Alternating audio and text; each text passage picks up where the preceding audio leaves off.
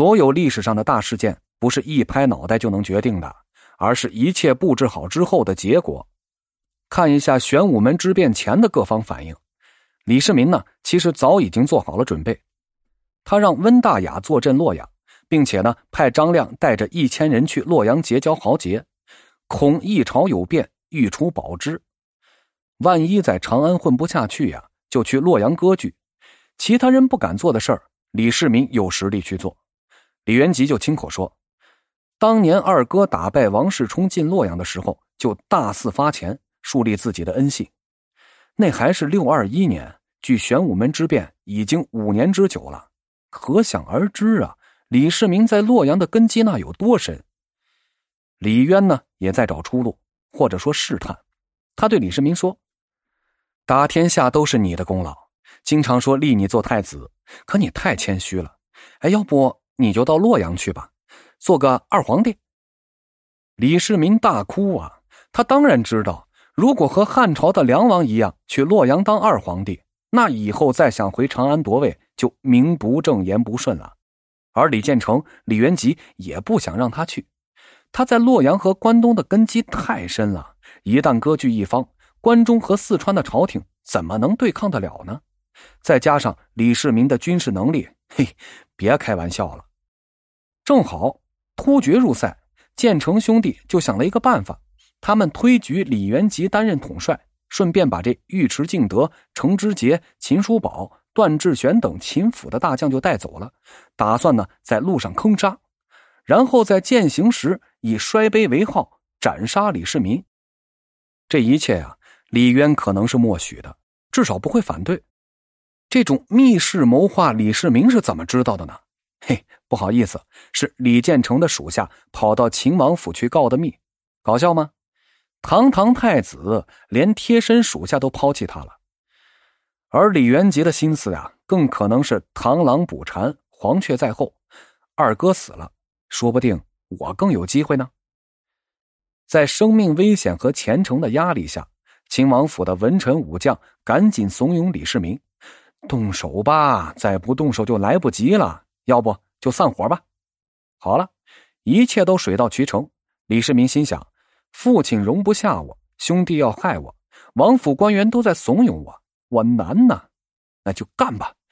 我也是被逼无奈的。如果兵变成功，长安自然可以掌握在手中，而洛阳大本营则可以压关东。李靖和李绩等军中大将也中立，这就不会有任何的后遗症啊。如果不成功，秦王府君臣还可以退到洛阳，要么割据一方，要么发兵西进。至于史书怎么写，嘿，眼下呀，我已经顾不了了。你看看，李世民呢，早已经安排的妥妥当当、明明白白的。表面上只是玄武门的一场小型突发战斗，实际上那早就谋划的万无一失，只等放手一搏了。结局呢，咱们大家都知道了。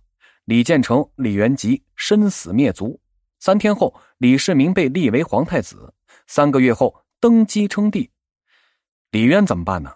当尉迟敬德带兵到后花园的时候，他和裴寂、陈叔达正在划船呢。这几位老臣也站在李世民一边。秦王赢了，老哥哥你就从了吧。这要不然的话呀，咱哥几个就都没命了。南北朝的教训，老哥哥。你都忘记了？嘿，得嘞，那就顺水推舟吧。李渊说：“市民干得好，嗯，这也是我一直想干的事儿。我们父子终究是一条心呐。”哼，一夜之间，两个儿子和十个孙子都死了。李渊满心的悲伤，他又能跟谁说呢？没人在乎他，因为大唐江山太平静了。一个月后啊，房玄龄、杜如晦、长孙无忌。秦叔宝、程之杰、尉迟敬德等文臣武将，那是纷纷出任了宰相、将军等要职，完成朝廷的洗牌和换血。这些呀，都是史书记载的大人物。史书没有记载的中下级功臣，在贞观年间，那又有多少飞黄腾达的呢？时也，是也。众所周知啊，安史之乱把唐朝分成了两段。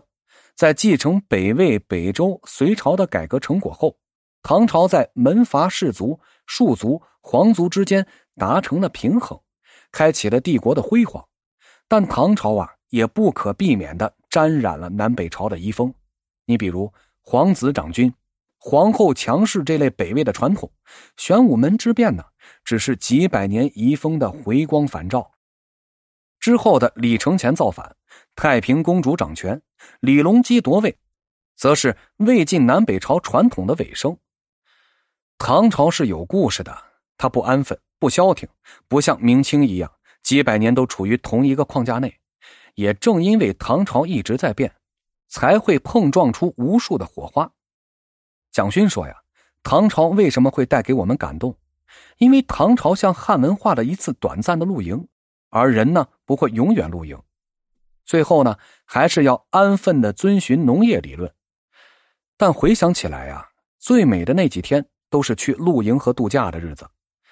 唐朝呢，就是一次短暂的出走，而这场盛大的风花雪月始于。”玄武门。